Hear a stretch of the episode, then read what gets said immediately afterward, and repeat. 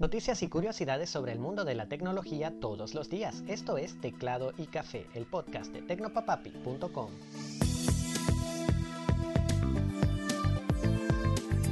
Hola, ¿qué tal? Te deseo un gran día. Soy Alexis y hoy empezamos hablando de redes sociales y es que el jefe de Snap, Evan Spiegel, avisó a sus empleados que recortaría las contrataciones e intentará reducir gastos tras avisar a sus inversionistas que sus ganancias este año podrían ser más bajas de lo esperadas. En un memo enviado a los trabajadores y obtenido por The Verge, Spiegel señaló que su compañía, al igual que el resto, sigue enfrentando una inflación y unas tasas de interés crecientes, escasez de suministros, cambios internos, la guerra en Ucrania y otros factores que le impiden cumplir con las proyecciones de ingresos pautadas para el 2022.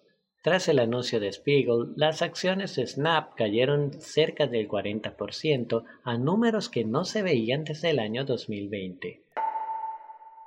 E inmediatamente después del anuncio de Snap, Meta, la empresa detrás de Facebook, también tuvo que dar un borrón y restar 53 billones a su valor en bolsa. El bajón se debe precisamente al temor de algunos inversionistas de que las advertencias de Snap se aplicaran también a Facebook, lo que tumbó el valor de las acciones de Meta en un 10%. Algunos analistas consideran que este temor es infundado y que el hecho de que Snap esté ganando menos no significa que otros tendrán la misma suerte, Quizás el hecho es que simplemente, tras el levantamiento progresivo de las cuarentenas, la gente está volviendo a salir y ya no está haciendo tantas compras de productos por Internet. Pero aún así, Snap se trajo una bola de nieve, con Meta perdiendo un 10%, Pinterest cayendo un 27%, Alphabet 8% y Twitter 4%. Nos venimos a Venezuela porque MobileNet y la Fundación Roboti dieron clases de robótica y mecatrónica a 150 niños de la Unidad Educativa Municipal Rómulo Gallegos, ubicada en Petare, Estado Miranda. Los pequeños de entre 7 y 8 años de edad recibieron clases de programación y aprendieron sobre la fabricación de juguetes electrónicos hechos con material reciclado, además de recibir regalos como balones y libros entregados por MobileNet. La alianza espera poder repetir la experiencia en los próximos meses en otras instituciones del país, lo que me parece una idea fabulosa y una acción definitivamente necesaria. Y nos vamos hacia el otro lado del mundo. Un grupo de hackers decidió que era buena idea lanzar un ataque de ransomware a las oficinas del Banco Nacional de Zambia, encriptando, según ellos, algunos de los servidores del banco para luego pedir una suma de dinero a cambio de una contraseña para desencriptar los datos y devolverlos a sus dueños.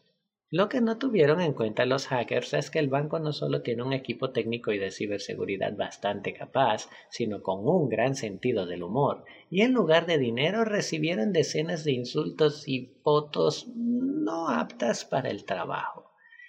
El director del equipo informático y de seguridad del banco, Greg Nsofu, no solo orientó a sus muchachos sobre cómo combatir y revertir el ataque, sino que le hizo saber a sus atacantes que eran unos nubis, enviándoles todo aquel repertorio de ofensas y fotos calientes.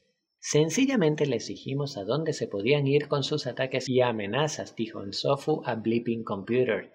El tono de la comunicación quizás no fue el esperado, pero definitivamente es eso lo que esos novatos se merecían. Vistazo al pasado. Y vamos con el vistazo al pasado. El 25 de mayo de 1977, 20th Century Fox presentó en los cines Star Wars Episodio 4, Una Nueva Esperanza, que dio inicio a la saga de culto más popular del cine de ciencia ficción y a una de las más lucrativas. La película se convirtió en un éxito rotundo por lo que su creador, George Lucas, decidió presentar otras dos, episodio 5, El Imperio contraataca y episodio 6, El Retorno del Jedi. Dieciséis años más tarde, Lucas lanzó otras tres películas que relataban los hechos previos a los de la llamada trilogía original. Episodio 1, La amenaza fantasma, Episodio 2, El ataque de los clones y Episodio 3, La venganza de los Sith. Esto se hizo de esta manera porque las últimas películas requerían tecnologías y técnicas de filmación que no estaban disponibles en los 70. Contando a sus seis entregas, Star Wars recaudó unos 5.510 millones de dólares en todo el mundo, solo por detrás de las películas de James Bond y del mago Harry Potter.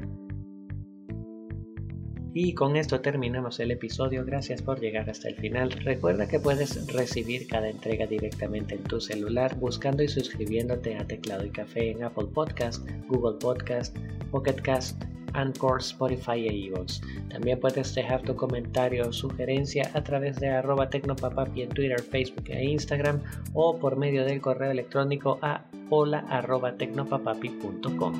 Un super abrazo y hasta mañana.